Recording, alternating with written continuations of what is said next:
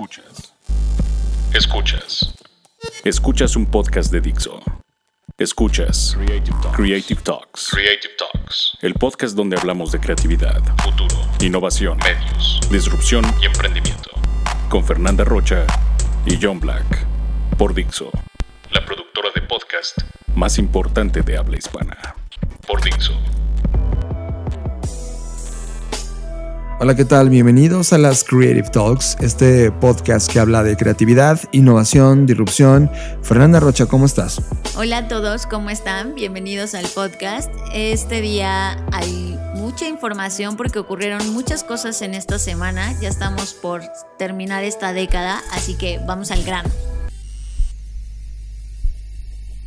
Las líneas del espacio y el tiempo colapsaron y ahora estás aquí Bienvenidos humanos a este podcast que habla de tecnología, arte, diseño, creatividad, futuro, emprendimiento, contenido, cultura digital y cyberpunk. Bienvenidos a las Creative Talks Podcast, un podcast presentado por Blackbot, la compañía que diseña el futuro. Creative Talks es parte del movimiento global Creative World. Creative World I tried to convince people to slow down, slow down AI, to regulate AI. This was futile. I tried for years. Nobody listened. Nobody listened. Nobody listened. Media. Hablamos de los contenidos que vemos en Netflix, Amazon, YouTube, Vimeo, HBO, iTunes o nuestro timeline de Internet. Media. Media es presentado por Blackbot, la compañía que diseña el futuro. Ok, como algunos de ustedes saben, y si no ya se van a estar enterando, estoy cursando ahora mismo una especialidad llamada Diseño del Mañana. Y dentro de esta especialidad tengo una clase de escritura eh, de ciencia ficción, lo cual está increíble porque es la mejor clase que he tenido hasta ahora. No porque las demás sean malas, sino porque es la más divertida. Y mi profesor, Gerardo Cifuentes, que por cierto hoy en día es eh, director editorial de la revista Muy Interesante, eh, el otro día platicando en clase eh, salió a la conversación una película que nos recomendó que se llama Ha vuelto. Es una película de 2015, no es una película nueva, pero que extrañamente y por alguna razón que todavía no me explico, no habíamos visto. Así que llegué y le dije a John, ¿sabes qué? Tenemos que ver esta película. Y dijo, va. Y ayer por la noche nos dimos a la tarea de verla y nos dejó sorprendidos, gratamente sorprendidos. Esta película eh, se trata de una... pone en la mesa la hipótesis de qué pasaría si Hitler ah, regresa a los tiempos modernos, que por alguna razón eh, revive o viaja en el tiempo o algo ocurre y regresa a, nuestro tiempo contemporáneo. Pues todo pareciera que eh, justo en el momento en donde entran al búnker, ¿no? Donde es capturado y bueno, y hay muchas historias alrededor sobre si realmente murió o no, si murió en el búnker o no, si fue un bombazo o no, pero como inicia el filme, es como justo en ese bombazo, pero despierta en el siglo XXI. Entonces él se levanta, y no queremos decir como mucho, mucho del filme, pero se levanta y sigue siendo Hitler. O sea, ¿qué pasa? o sea, eh, para él el tiempo se congeló. Es decir, para él no pasó el tiempo, entonces se levanta siendo él con los mismos pensamientos, con la misma filosofía, sigue creyendo que él es el Führer, todo igual y sus mismas actitudes. Y, de repente tienes un contraste de cómo alguien de los 1900 eh, mediados ¿no? entiende este siglo XXI, cómo, cómo lo ve, cómo lo analiza, cómo se explica los fenómenos sociales, económicos, políticos que están ocurriéndole, hasta, hasta de vestimenta. Es una comedia negra. Lo que ocurre a lo largo del filme es, es, es, es speech tras speech tras speech creado de manera eh, fascinante. Creo que cada, cada guion, cada diálogo, cada actitud que tiene Hitler respecto a lo que está pasándonos eh, va construyendo la narrativa del filme que me parece, me, me mantuvo los primeros 10 minutos me mantuvo muy escéptico de lo que estaba viendo. De hecho, este filme yo ya lo había visto antes, hasta esos 10 minutos, y lo abandoné. Fue como de, ah, qué payasada es esta. Y lo abandoné. Pero se lo juro, soporten esos 10 minutos. O sea, tomen esos 10 minutos y va a terminar siendo uno de estos filmes que se está convirtiendo en uno de mis favoritos del año por no haberlo visto antes.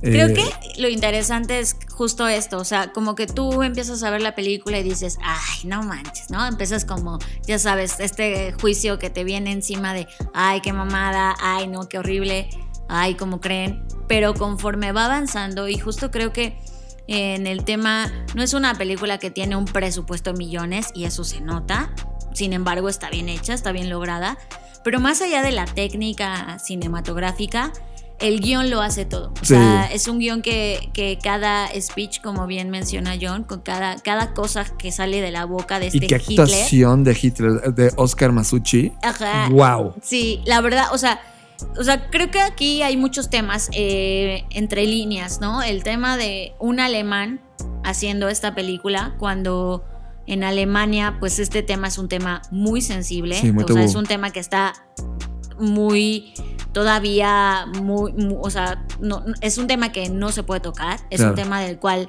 eh, no pueden hablar la gente en la calle, no se permiten bromas ni de ningún tipo acerca de esto, o sea, es un tema muy, muy sensible por obvias razones.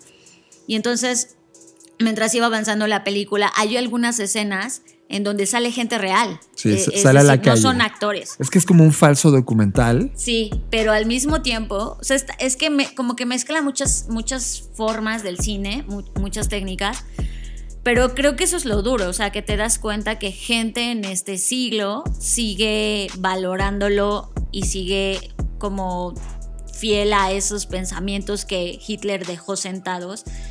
Y el final es muy bueno, o sea, todas las preguntas que se hace al final, todas las cosas que dice al final, hacen todo sentido con lo que nos está tocando ver, con lo que nos está tocando vivir. Y de cierto modo, eh, dentro de esta cosa que parece risa, a veces te ríes, pero es de esta risa Con dolor, culpable, no, ¿no? dolor, o sea, sí. es esta como que te ríes y, y te duele al mismo Sí, tiempo. que dices, Está- qué real. Sí, porque está hecho muy, muy inteligentemente. Incluso también creo que los actores alrededor, evidentemente Hitler es el principal. Es que, es que se creó un cóctel, Fer, muy interesante. Sí, porque es como tonta. Hay veces que se me hace muy tonta. Tipo pero- Borat, ¿no? ¿Has visto la Ajá, exacto. Es así. Pero tonta a nivel. Es tan tonto Genial. que queda tan bien en este contexto que entonces parece inteligente. No sé, tienen que verla. Es, es que sí lo es, Fer. O sea, es, es- es- que no puedes. Mira, si observas toda la obra, ¿no?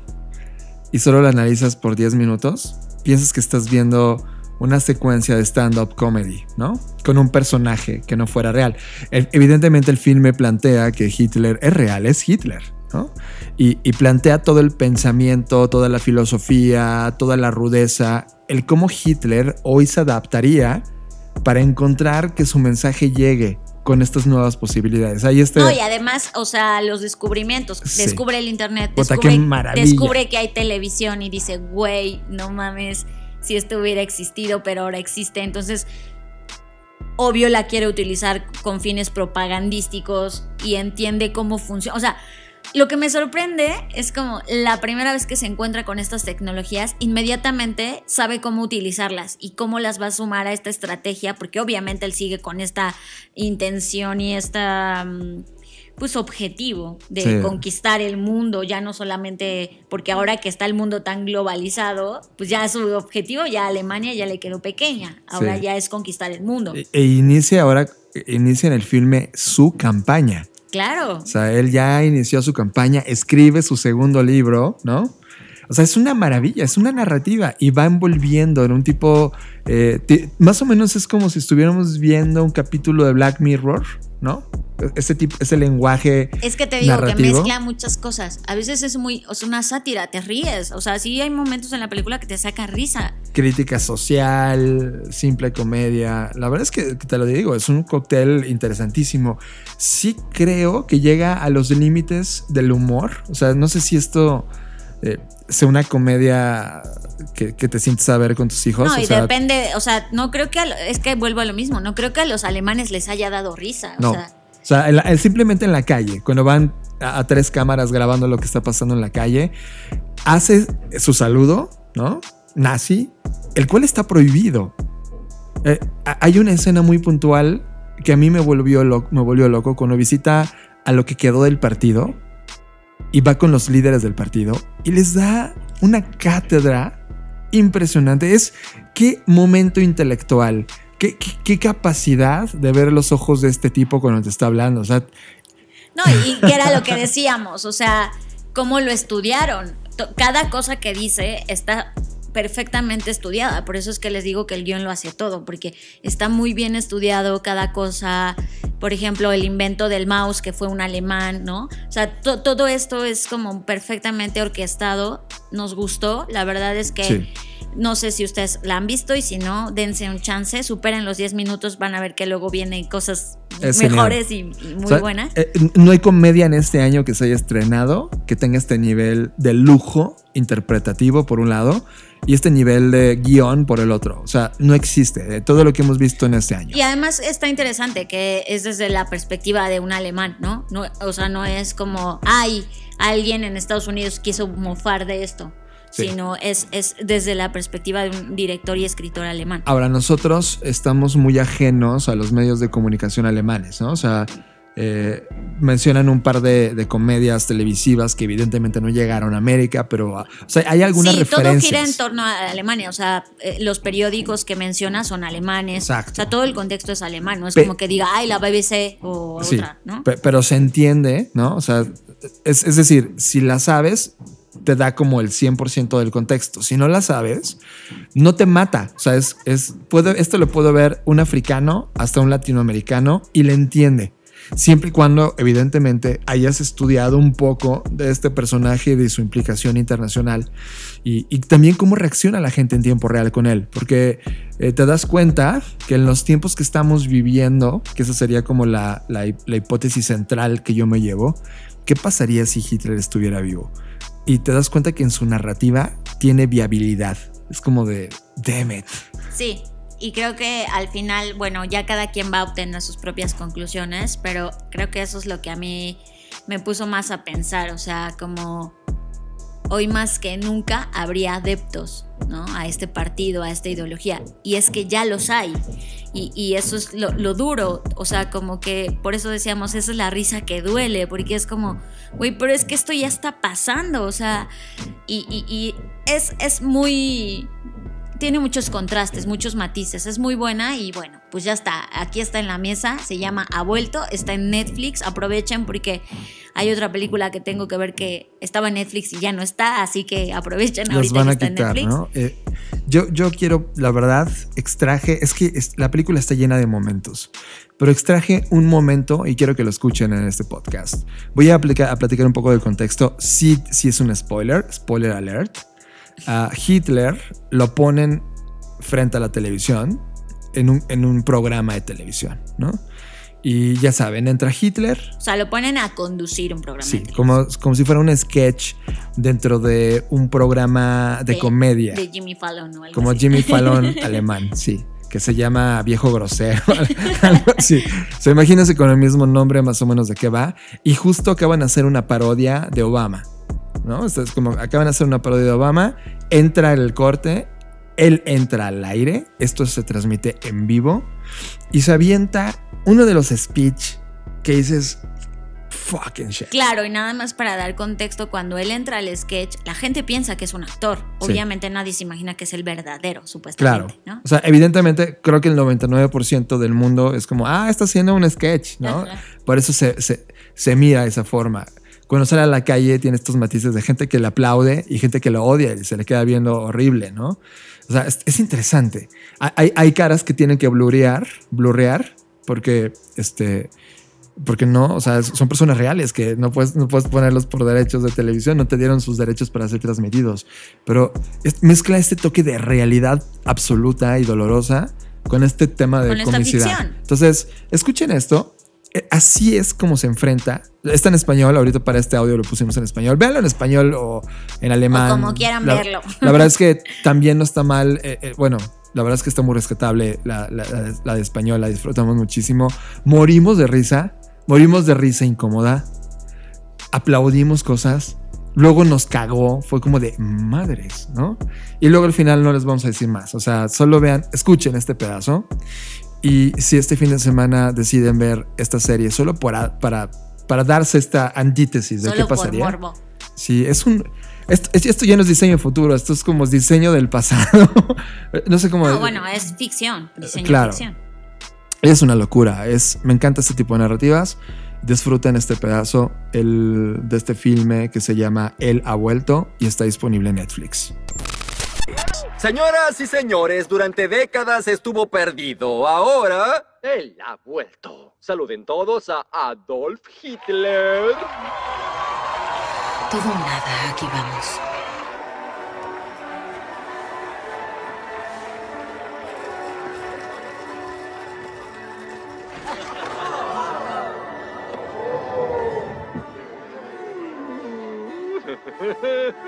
Sí, bienvenido, querido Adolf, a... ¡Qué grosero!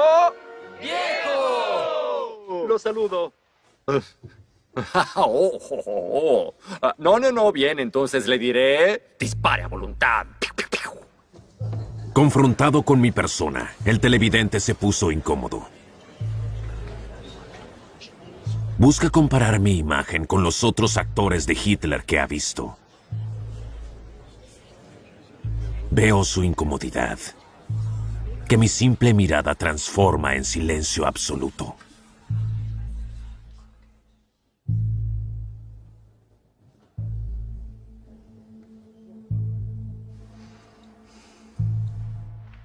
¿Esto es parte del número? No, no está en el guion. Quizás se olvidó de todo. Una asistente buscó darme una señal, como si me hubiera olvidado de mis líneas. Me quedaba claro que por mi silencio, el novato de Witzigman empezaba a transpirar. Gente, ¿qué es esto? ¿Alguien me puede aclarar qué es esto? ¿El sujeto va a hacer algo hoy? Tenemos que hacer algo, estamos en vivo. Mijael, toma el mando de nuevo. No, Mijael, esperemos. Denle tiempo. Witzigman nunca entendió el poder del silencio. Le teme. Dejé que el aire corriera por mis pulmones y di un sonido al silencio. Enfrente mío hay una mujer con un par de letreros en las manos. En ellas hay texto que debo leer. El texto es un chiste. Un chiste sobre inmigrantes. Pero les pregunto, ¿por qué se hacen bromas sobre los inmigrantes? Si uno tiene ratas en casa, no llama al payaso, llama al exterminador. El televisor de mi hotel es tan delgado que lo considero una maravilla del ingenio humano. ¿Pero qué se ve en ese televisor? porquerías. Cuando los tiempos son malos, la gente necesita entretenimiento liviano. Eso lo entiendo. No por nada estrenamos Die Ball en 1944. Pero cuán malos deben ser los tiempos para que la gente se entretenga con semejantes porquerías mediocres. Tienes razón. ¿Qué clase de país es este? Pobreza infantil. Pobreza en los ancianos. Existe desempleo. La tasa de nacimiento está más baja que nunca. No sorprende. ¿Quién quiere tener un hijo en este país? Nos estamos yendo por el precipicio. Pero no nos damos cuenta. Porque en la televisión uno no ve el precipicio. Ahí se ve un programa de cocina. Voy a seguir luchando contra este tipo de televisión hasta que no solamente veamos el precipicio, sino que también podamos superarlo. Son las 20 y 45 y ahora vuelven a su programación habitual.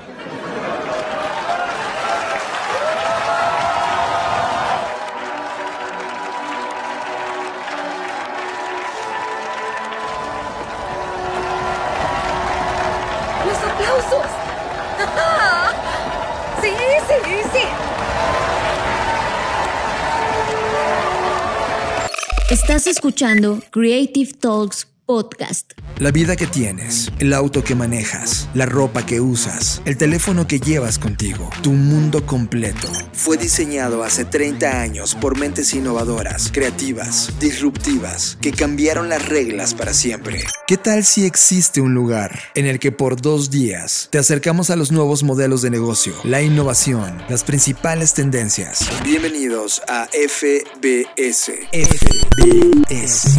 Future Business and Strategy. 28 y 29 de febrero 2020. Ciudad de México. Dos días de alta innovación, disrupción, tendencias, propósito, modelos de negocio, pero sobre todo, metodologías y aprendizajes aplicables de forma inmediata al interior de tu compañía. Dos días con un total de 16 horas de contenidos, en donde los principales líderes de las compañías más importantes del planeta analizarán las diferentes temáticas que marcarán el ritmo de las compañías y diseñarán el futuro. Future Business and Strategy. Presentado por Centro, año 15. Centro, Educación Continua y Blackbot, la compañía que diseña el futuro.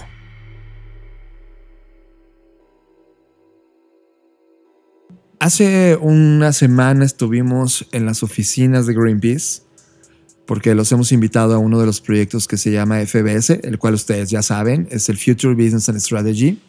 Y estaba revisando datos importantes que tiene Greenpeace de sus distintos análisis y estudios sobre el tema de plásticos en el mar y de las compañías que están haciendo, la verdad, nada por cambiarlo.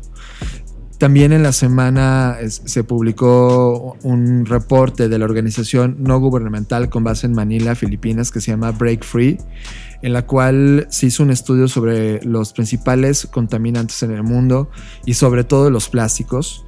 Y en el volumen 2 de un estudio que se llama Branded, identifican los principales contaminantes y las compañías corporativas de plástico que son las más dañinas para el planeta.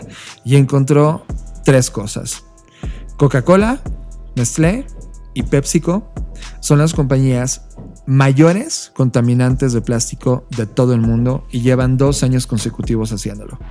Lo más interesante es que cuando yo publico esto en mis redes sociales, todavía hay personas que dicen, John, eh, y, tú cómo viste lo, de Coca-Cola que está haciendo ahora con una botella reciclada de plásticos. O de que pidió disculpas o de que está ofreciendo un plan. Y inmediatamente les di un documental de DW, esta, esta televisión privada y que hizo un análisis recientemente cuando estábamos viéndolo en el sureste Fer, de qué estaba pasando con, con Coca-Cola en particular respecto a la política de plásticos. Y la verdad es que solamente se manejan por temas de campaña, es decir, hacen campañas de recolección de basura solo para como limpiar un poquito la superficie de la conversación pero en realidad no han cambiado, no van a cambiar el modelo y este tipo de, eh, datos se, se, vuelve en un duro lastre para las compañías que realmente están provocando esto y también una dura crítica a nosotros como consumidores de seguir eh, comprando este tipo de proyectos. Las compañías más, más difíciles son Mondelez International, Unilever, Mars, Procter Gamble Colgate Palmolive, Philip Morris, eh, Parfetti, Van Mele y Coca-Cola, Nestlé y PepsiCo. Son las compañías que están en este top 5, top 10, perdón. Y si te das cuenta, está en 80% de lo que vas a comprar al súper. Es, hay una corresponsabilidad, Fer, entre nosotros y las compañías para cambiar el modelo. Mira, yo creo que volvemos a lo mismo. No es, no es un tema de solo satanizar a las compañías, sino también es un tema de cuestionarnos, porque evidentemente hay una corresponsabilidad, ¿no? O sea, por, por un lado, ellos porque fueron, digamos que, los más adoradores de la revolución industrial y los que más lo han explotado, etcétera pero también nosotros porque, o sea, yo ya tengo cada vez como o un pensamiento mucho más cercano hacia nuestro problema desde mi perspectiva, nuestro problema en, en la Tierra no es, no es el consumo de las cosas, sino el desaprovechamiento de los desperdicios, ¿no? Porque si nosotros aprendiéramos de la naturaleza y aprovecháramos los residuos y los hiciéramos otra cosa, pues no, no, tendríamos, al menos no a este nivel, el problema que tenemos el día de hoy. Entonces, para mí es un tema así de corresponsabilidad, sí de, de buscar alternativas. Por ahí yo escuchaba esta, esta nueva empresa que salió de Desplastifícate, que es la que te llevaba a tu casa eh, pues todo lo que usas para la limpieza y que no contamina y que es biodegradable, pero por otro lado mucha gente se quejaba de, yo vi en los grupos de chicas en los que estoy de, oigan, me encanta esto, pero que creen que no me alcanza, no me alcanza la quincena para todavía darme el lujo, porque así se percibe, de no usar plástico, porque me encanta la iniciativa de desplastifícate, pero no me alcanza para pagar el servicio. Pues creo que ahí también hay una gran oportunidad, ¿no? De tanto si eres un emprendedor, un empresario o alguien que está intentando crear un modelo de negocio rentable, hay una oportunidad porque hay una brecha entre los servicios que ofrecen alternativas pero son muy costosos versus seguir consumiendo lo mismo y haciendo lo mismo. Entonces, eh, creo que ya lo hemos dicho en muchas ocasiones. Creo que está en cada quien tomar las decisiones que quiera tomar y las que crea más convenientes para aminorar porque ojo, también, eh, digo, está muy mal que lo diga, pero el usar, eh, el no usar popotes, el no usar X cosas, sí aminora. El, no estoy diciendo que no, que no sirve de nada, pero ya es tal el daño que no basta con eso, hay que hacer más cosas, hay que buscar más propuestas. Y definitivamente estas compañías, que, que son las más grandes en cuanto a consumo de productos, pues sí no están tomando una iniciativa en serio, o sea, están intentando tener como cuidados paliativos a una enfermedad que ya lo superó y que de verdad no están dispuestos, ¿no? O sea, los programas que, por ejemplo, hace unos días Heineken hacía un concurso para emprendedores que ah, están buscando soluciones ambientales. Me los topé en, en, Sinaloa, en Culiacán. Y entonces dices, no es que esté mal, me encanta que los chicos estén con nuevas iniciativas, que estén más preocupados por el ambiente, etcétera pero me, preocupa cómo estas compañías se curan en salud al decir, ay, bueno, yo ya le puse tres pesos aquí a este proyecto, pero mientras tanto eh, me sigo eh, chingando el agua, o sea, como que eso eh, no es equitativo, no es, no es... que es ridículo, Fer, porque gastan tres pesos, ¿no? En, apoyo, pero gastan 100 pesos en decírselo al mundo. Gastan tres pesos en apoyo, gastan 100 pesos en decírselo al mundo, pero gastan 500 en seguir destruyéndolo.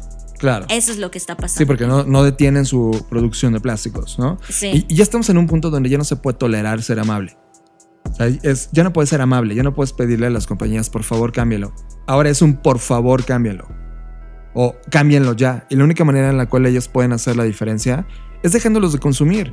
Es en serio, ya llegamos a ese punto. Es como, sí, no me alcanza, busca que te alcance. Ay, es que es más práctico tirarlo. Busca la realidad busca algo que le deje a tu niño o a las personas que vienen atrás de ti un mundo en el cual se puedan mover, porque lo que estás haciendo por economía no es una solución ahora mismo, no es una excusa. Yo, por ejemplo, ahora que veo los programas de Coca, porque mira, me he metido a estudiar a Coca-Cola, porque lo odio además, pero he visto que hacen programas. Pero la verdad solo terminan en campañas en donde invitan influencers a decirles que el mundo está cambiando gracias a ellos y no es cierto. ¿Saben? Si quieren cambiar el mundo, si, alguien de Coca que está escuchando este podcast quiere cambiar el mundo, investiguen mentes como Boyan Slat, este chico que inició a los 17 años, tratando de limpiar los mares y que hizo una red impresionante para poder capturar y que ya hizo pruebas y que es viable. Hace un par de semanas, Fer, el 26 de octubre de este año, presentó un submarino, un tipo submarino, tripulación, etcétera, que recoge de los ríos. Dice, güey, si el problema, si el problema es el mar, ¿por qué no empezamos a recolectar desde los ríos?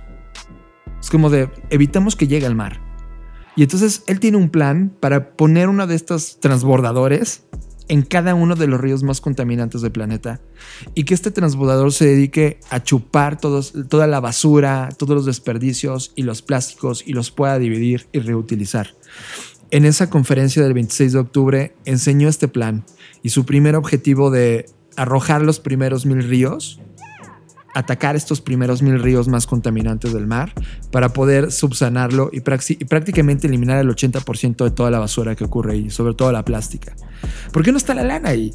¿Por qué no Coca-Cola dice, va, yo te patrocino X número y me uno a la causa? Pero no, hace una campaña con influencers para recolectar la basura que ya llegó a la costa y luego dice que abre un nuevo envase con este reciclaje. Es como, ah, acabo de utilizar el plástico y ¿qué crees? Lo vuelvo a reutilizar para seguir contaminando. Es como, en serio, eres CEO de Coca-Cola o director de Coca-Cola, no te das cuenta de lo que estás haciendo.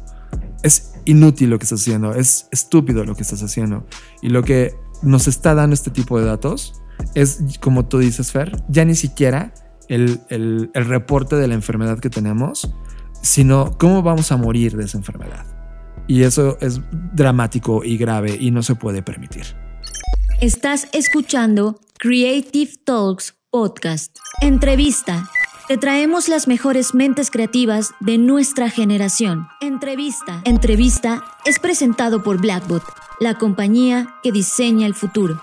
Eh, sí, nosotros eh, como parte de Startup México, eh, que es una incubadora aceleradora eh, de alto impacto aquí en México, que estamos ganando todo el año programas, convocatorias, etc. Entonces, uno de los programas que estamos creando es, nosotros lo llamamos Innovation Tool.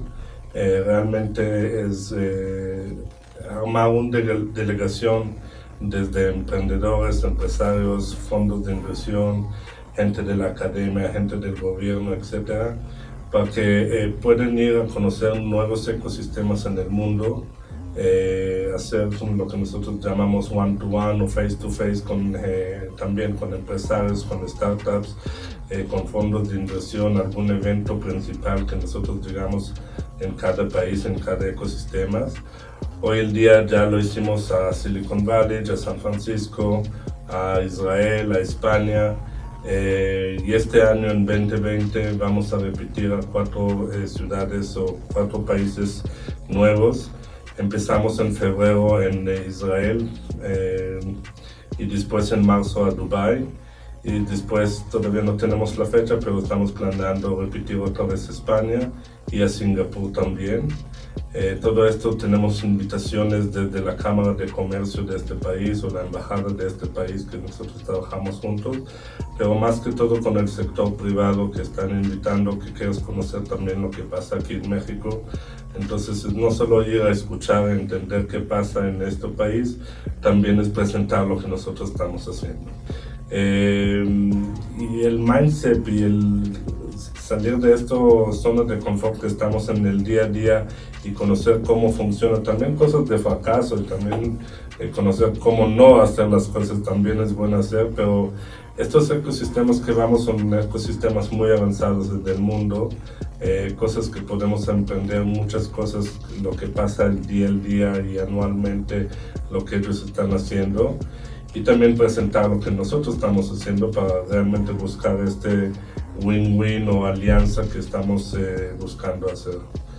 Entonces es startupmexico.com, el landing page de la Innovation Tool es db slash perdón, db slash, no, perdón, db.academy slash innovation tool y en las redes sociales de Startup México. Y también, porque seguramente las personas van a querer buscarte en LinkedIn, que es donde, donde nos conocimos, Oliver. ¿Cuál es tu LinkedIn? Mi LinkedIn es Ron Oliver, creo que no hay mucho Ron Oliver en México en LinkedIn, pero es Ron Oliver en LinkedIn. Eh, también mi correo es oliver.startupmexico.com.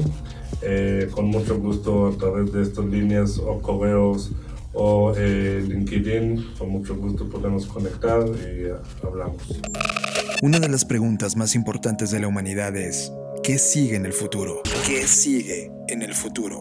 Durante siglos, Pensadores, científicos, filósofos, escritores de ciencia ficción, analistas sociales y sabios han intentado imaginarlo, escribirlo, plasmarlo y compartirlo. En Blackbot hemos estado estudiándolo por años. Hemos creado narrativas, prospección, creado historias de futuro, intentando crear una metodología científica que nos permita entenderlo. Y ahora queremos hacerte una pregunta. ¿Qué harías? ¿Qué harías? ¿Qué harías si podemos mostrarte el futuro antes que nadie? Pues eso es lo que haremos. FBS Future Business and Strategy. Próximamente. Prepárate para diseñar el futuro. FBS Future Business and Strategy. Estás procesando Creative Talks Podcast. Hace unos días, Philip Stark fue entrevistado para la revista de Forbes o Forbes, como le quieran decir, de Estados Unidos y le preguntaban cosas muy puntuales acerca de cómo ve el futuro del diseño. Y lo que llamó mi atención es que Philip Stark, que para quienes no lo conocen es este gran diseñador industrial que ha diseñado muchas cosas, entre las más banales está un yate para Steve Jobs. Steve Jobs y así, ¿no? Pero bueno, su trabajo es en algún momento, hermoso. Sí, en algún momento hizo un mouse para Microsoft súper interesante. Ha hecho cosas interesantes, otras muy locas, otras es, está mucho más pegado al arte, evidentemente, pero al final es un diseñador industrial y ha hecho muchos proyectos. Si no lo conocen, pues dense un chance para investigar acerca de él. Pero el punto es que em, cuando le preguntan cuál era su, su visión del futuro sobre el diseño, él dijo no veo uno. Y es ahí cuando este artículo llamó mi atención, porque dije, ¿cómo? Uno de los diseñadores más conocidos, más renombrados de nuestra e-, era, de nuestra época, está diciendo que ya no va a haber diseño, entonces ¿de qué se va a tratar, no? Y él habla sobre una ley, pues que es mucho más que obvia y es, mira, todo cobra vida, todo vive y todo muere, ¿no? O sea, este, este ciclo es es casi casi que no lo podemos evitar, eh, al menos no hasta ahora. Y entonces él dice pues que el diseño no está exento de este ciclo de vida universal, en donde eh, habla un poco sobre el pasado del diseño, es decir, nos cuenta un poco de, como todos saben, en 1950, eh, en esta década es cuando el diseño moderno se crea y él piensa que esta era del diseño que inició en los 50 va a terminar en 20 años. O sea, él, según su perspectiva, esta era ya está por llegar a su fin. Si esto fuera como una línea del tiempo, estamos ahorita como en el declive desde su perspectiva. Y él, él dice que, que en términos simples el diseño nada más es como un tema cosmético, ¿no? De que las cosas luzcan bien pero él dice, eh, el diseño es diseño porque tenemos objetos, pero ¿qué va a pasar cuando esos objetos se comiencen a desmaterializar?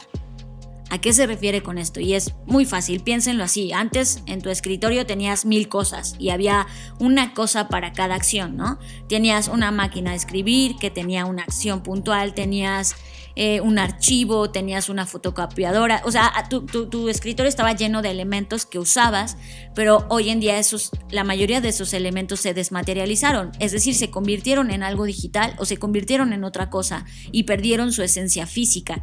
Y a eso se refiere, que cada vez vamos tan rápido en esta en estas tecnologías exponenciales que especialidades, por ejemplo, como albañilería, carpintería, plomería y todo eso, él piensa que va a desaparecer porque todo se está desmaterializando por nuestra forma de vida. Y menos materia para él significa simplemente menos objetos que embellecer. Lo cual ahí pues tiene un punto, e, en realidad es verdad, o sea, si no hay máquina de escribir, pues no hay no hay oportunidad de hacer una máquina de escribir mejor, más bonita, más práctica, con más usabilidad, pues porque no existe la máquina de escribir ya hoy en día. Sin embargo, en donde yo creo que se equivoca es en el punto de, sí, ya no existe la máquina de escribir, pero hoy tenemos una computadora. Y, y, sí, ya no tengo mis archivos aquí en mi, escritorio, pero tengo Google Docs o Word o, Pages o lo que sea que use como procesador de textos. Y es ahí donde todavía queda mucho que embellecer. Entonces, yo más bien, en lugar de no ver un futuro del diseño, o sea, yo, yo sí creo que el diseño es algo que está intrínseco a nuestra naturaleza, así como la creatividad, y no podemos, eh, no podemos vivir sin diseño Sin embargo, sí creo que eh, en cuanto hablamos de objetos físicos, sí va a cambiar. Sí, definitivamente. Y sí creo que va a cambiar y no como lo pintaban en las películas de todo va a ser blanco, estético, pulcro, bello y tu casa súper limpia y todo. No, al contrario, creo que más, más bien cada vez vamos a tener menos objetos en casa. pensemos en algo práctico. Hoy en día eh, hay una tendencia muy puntual sobre la desaparición de las cocinas dentro de las casas. ¿Por qué? Porque la gente ya no cocina, la gente come fuera, pide en las plataformas este, y muy pocas veces ya se cocina. Entonces la cocina va a desaparecer de la casa y ahí sí entiendo que pues si no hay cocina que embellecemos. Pero sí creo que el diseño más bien como la energía va mutando y se va transformando en otras cosas y se va apuntando a otras plataformas.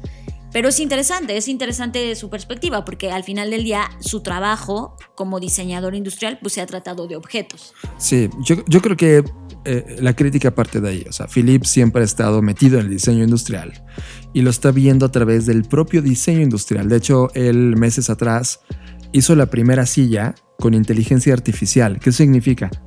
Que él se puso a meter todos los datos sobre ergonomía, diseño, historia de la silla, la, forma, etc. Y al final, el software, es decir, la inteligencia artificial, arrojó el mejor diseño posible. En ese momento él se quedó separado de la creación, es decir, él ya no pudo estar al nivel mismo de su propia creación porque la inteligencia artificial lo desplazó, lo hizo a un lado lo mejoró.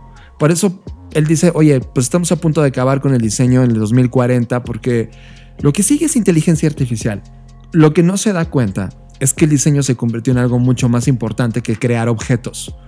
Que esa parte es la parte que se equivoca gente como Philip Stark.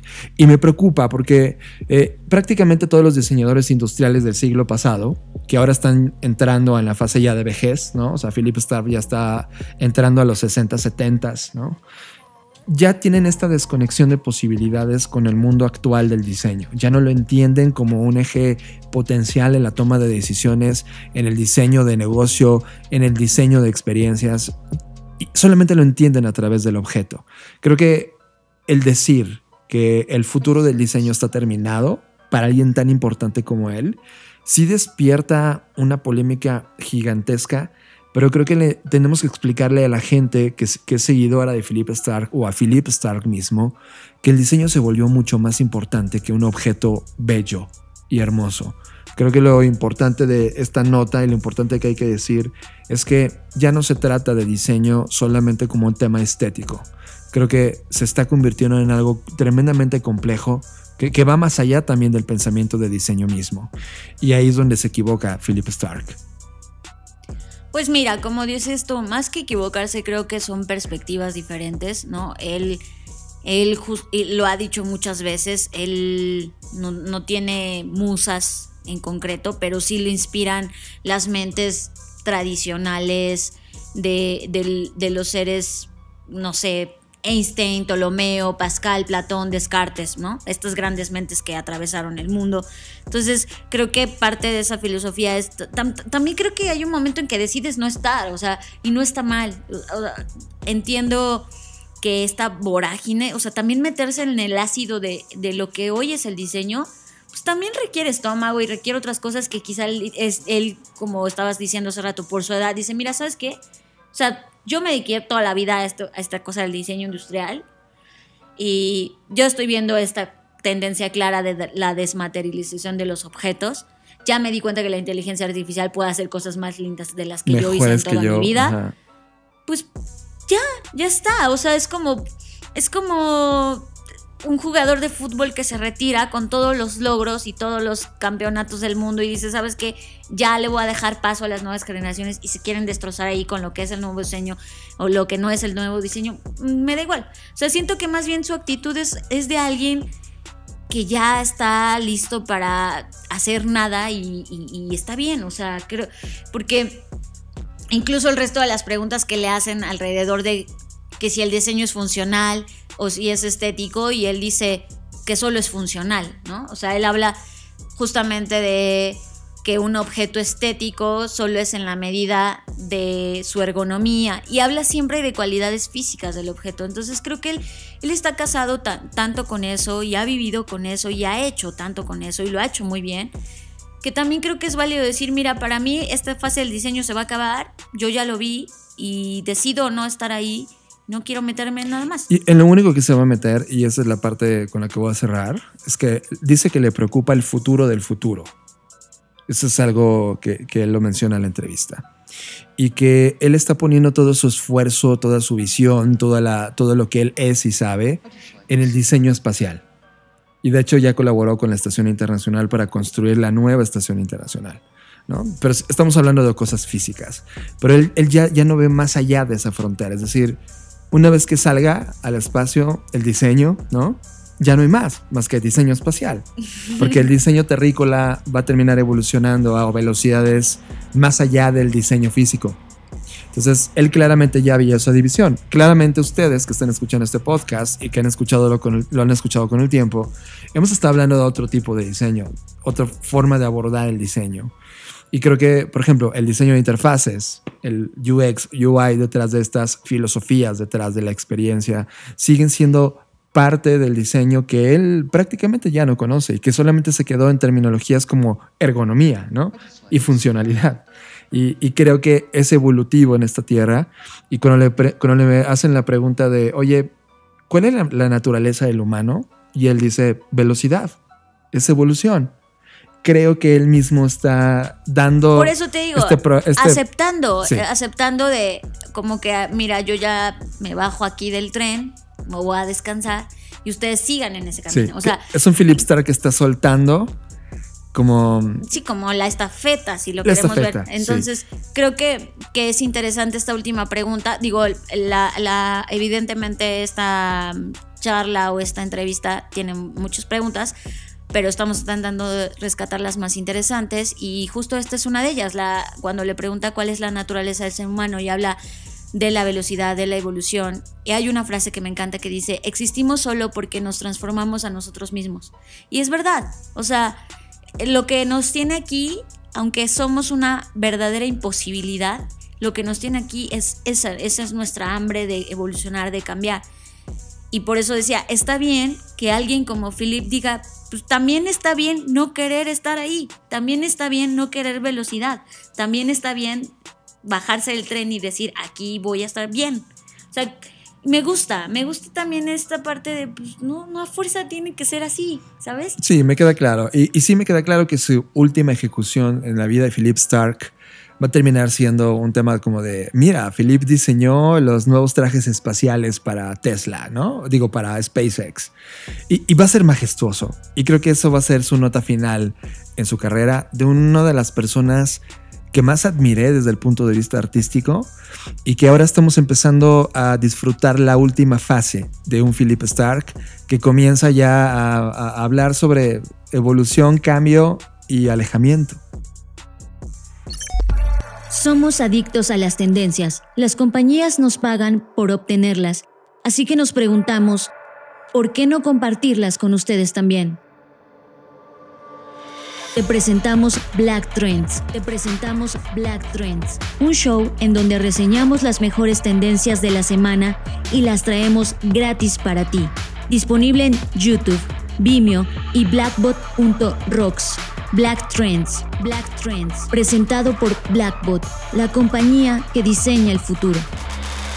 Es hora de rediseñar la revolución. Próximamente podrás aplicar por un ticket para el FBS, Future Business and Strategy. 28 y 29 de febrero 2020, Ciudad de México. Recuerda que solo tenemos 200 tickets. ¿Quién podrá acceder a un FBS? Si eres director de una compañía y estás buscando cómo innovar, bienvenido. Si eres emprendedor y quieres contagiarte de las ideas de innovación más disruptivas, bienvenido. Si eres dueño de una compañía, no importando el tamaño, y necesitas crear una genética de innovación y creatividad, bienvenido. Si eres una mente creativa y buscas resolver problemas y conectar con el ecosistema de negocios más innovador del país, bienvenido. FBS Future Business and Strategy presentado por Centro Año 15 Centro Educación Continua y Blackbot la compañía que diseña el futuro.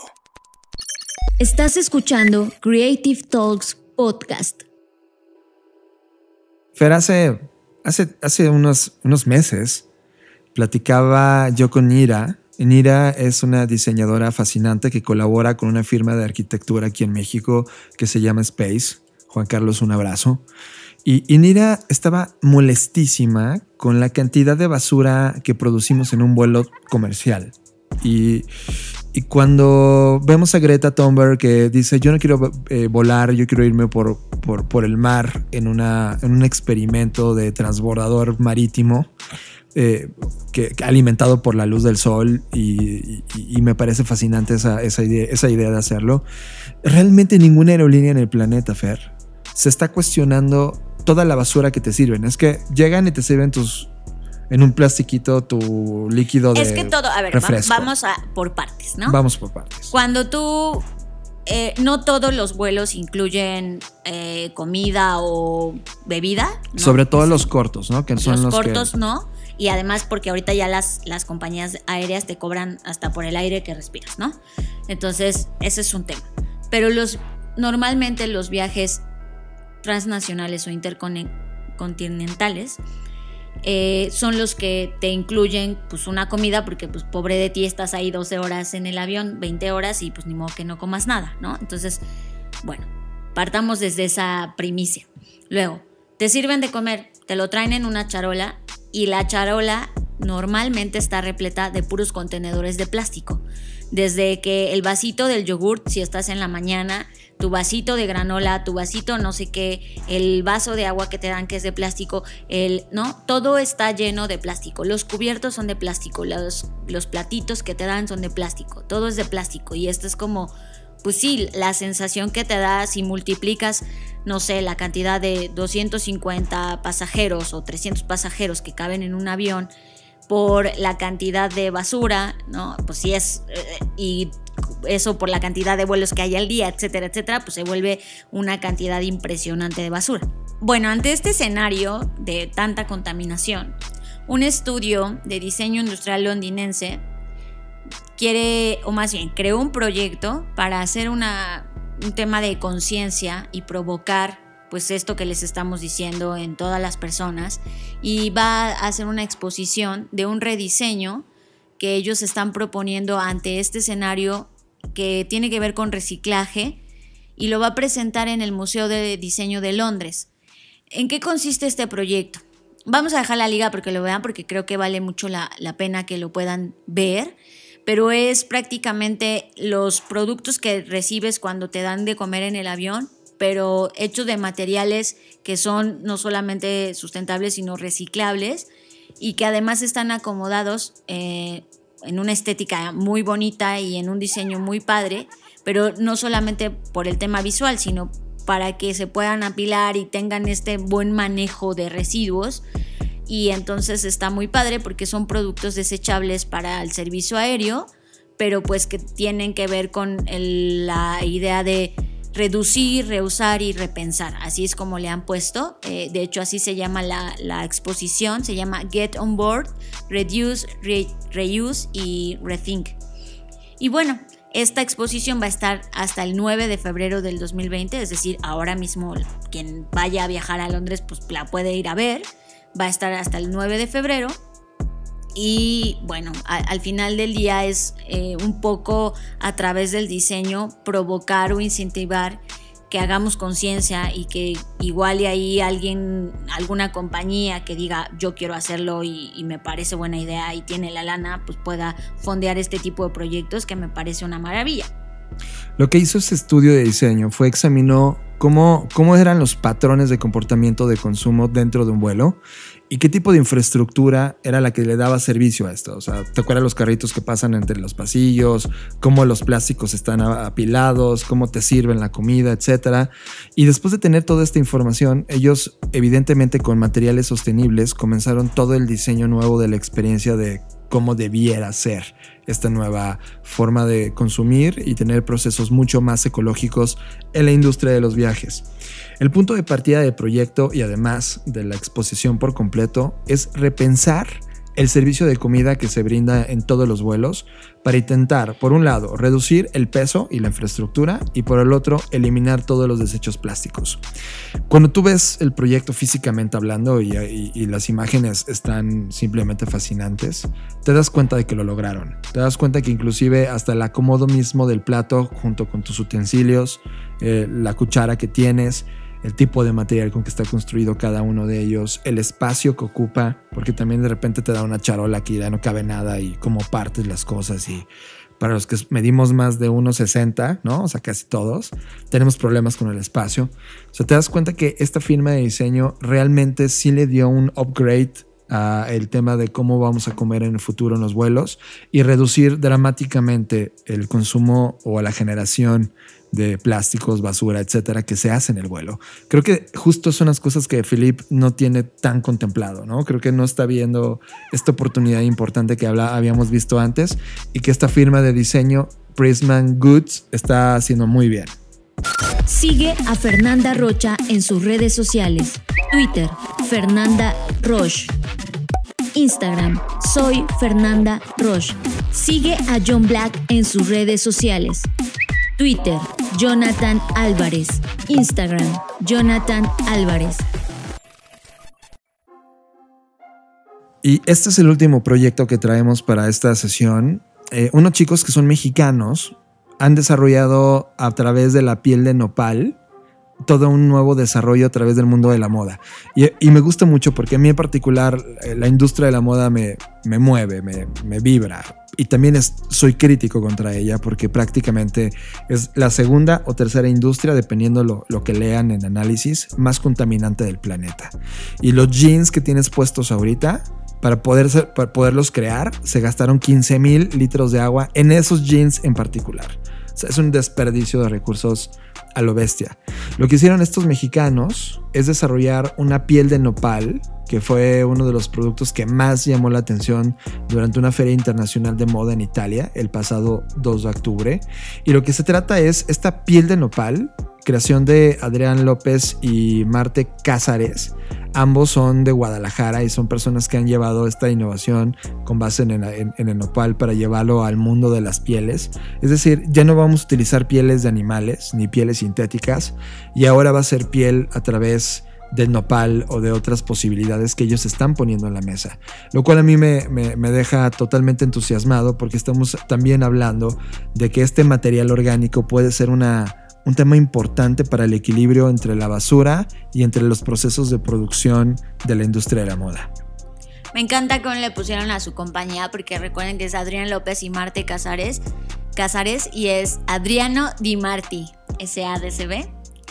Y el producto se llama Vegan Cactus Leader, que es piel, piel de, de nopal, vegan. Y este Está padre, creo que ya hemos hablado, es el mismo ejemplo de la cerveza con agua de mar, ¿no? Pues sí, evidentemente al estarnos acabando las especies y ante este escenario que hay en el cual cada vez es más criticado pues todo el proceso de peletería, ¿no? Que es como la industria de las pieles pues ahora que haya estas alternativas, pues está padre, ¿no? Ahora habría que ver cuánto, qué cantidad de nopales se necesitan y eso qué implica en la tierra, ¿no? Porque pues los nopales tampoco es que se, se o sea, tienen también condiciones de hábitat muy específicas, ¿no? sí siento que es una mm, planta mucho más noble que el algodón, por ejemplo. Sin embargo, bueno, pues ya veamos hasta dónde los lleva. Me parece interesante que, que se hayan exhibido en Milán, que es uno de los lugares de la moda pues, mucho más exigentes, mucho más reconocidos a nivel mundial. Y pues sí, eh, digamos que las características que, que tiene esta piel es que además de tener nopal también tiene algodón y está hecha de distintos grosores, es transpirable y ellos aseguran que tiene una garantía de 10 años, es decir, que no, no, sufre un gran desgasto. Y hay ciertas cualidades que ellos y beneficios que le ven a este tipo de nueva piel, pues para aplicarlo ellos dicen que en la moda, en los muebles, incluso piensan en la industria automotriz. definitivamente algo que va a cambiar la industria de la moda y que pone en la mesa el qué vamos a hacer también con otras industrias que están provocando toda una alteración al sistema ecológico. Estás escuchando Creative Talks Podcast. Y con esto llegamos al fin de las Creative Talks. Fernanda Rocha. Ya nos vamos. Está se pasa muy rápido el tiempo. La verdad es que estábamos dudando si hablar o no del tema del nuevo logo de Facebook, pero ah, ya saben ustedes que las redes sociales ya cada vez están como más... Las únicas redes que apreciamos son a través de las cuales ustedes nos escriben y para eso usamos las redes, simplemente para estar en contacto con ustedes. Pero el logotipo de Facebook, pues ya sabemos todos que ya lo cambiaron, ¿no? Habrá quien diga que está muy bonito, otros que digan que está muy feo. Y la verdad es que era una conversación en la que no queríamos meter más comentarios, ¿no? Creemos que ya está muy comentado, así que nos decidimos centrar en otras cosas. Pero pues si hay alguien que tiene un comentario o quiera saber algo específicamente del tema de branding, pues ya nos lo puede comentar ahí en redes sociales. Yo soy Fernanda Rocha, me pueden encontrar en todas las redes como Fernanda Roche y a Blackbot lo encuentran igual en todas las redes como Blackbot Rocks. Y recuerden que tenemos tres proyectos alternos a esto. El primero es Black Trends. Métanse a YouTube y consuman una tendencia analizada a profundidad. Cada semana hay una tendencia nueva. Black Trends en YouTube. Tenemos el FBS. El FBS es este evento donde solamente van a caber 200 personas es un evento gratuito. Por ahí alguien me escribió un correo diciendo que si sabíamos cuánto iba a costar, no va a costar, no tiene costo, cuesta cero pesos, pero te tienes que postular, puesto como los lugares son limitados, pues necesitamos hacer un proceso de selección. ¿Quiénes van a estar ahí? Van a ser las mentes creativas eh, de emprendimiento, de innovación más importantes que necesiten entender que sigue. Ese es, el tipo de, eventos justo para estas personas. Y el tercero es cápsula, que se libera cada 15 días y que cada 15 días es enviado a una base de datos eh, o mails que las personas se suscriben, así que pueden suscribirse a cápsula. Yo soy John Black y recuerden mis redes sociales es arroba Jonathan Álvarez en Twitter y en Instagram. Y nos vemos en el futuro. Chao. Dixo presentó. Dixo presentó Creative Talks. El podcast en donde hablamos de creatividad, innovación, medios, disrupción y emprendimiento. Con Fernanda Rocha y John Black. Por Dixo, la productora de podcast más importante de habla hispana. Nos escuchamos en el futuro.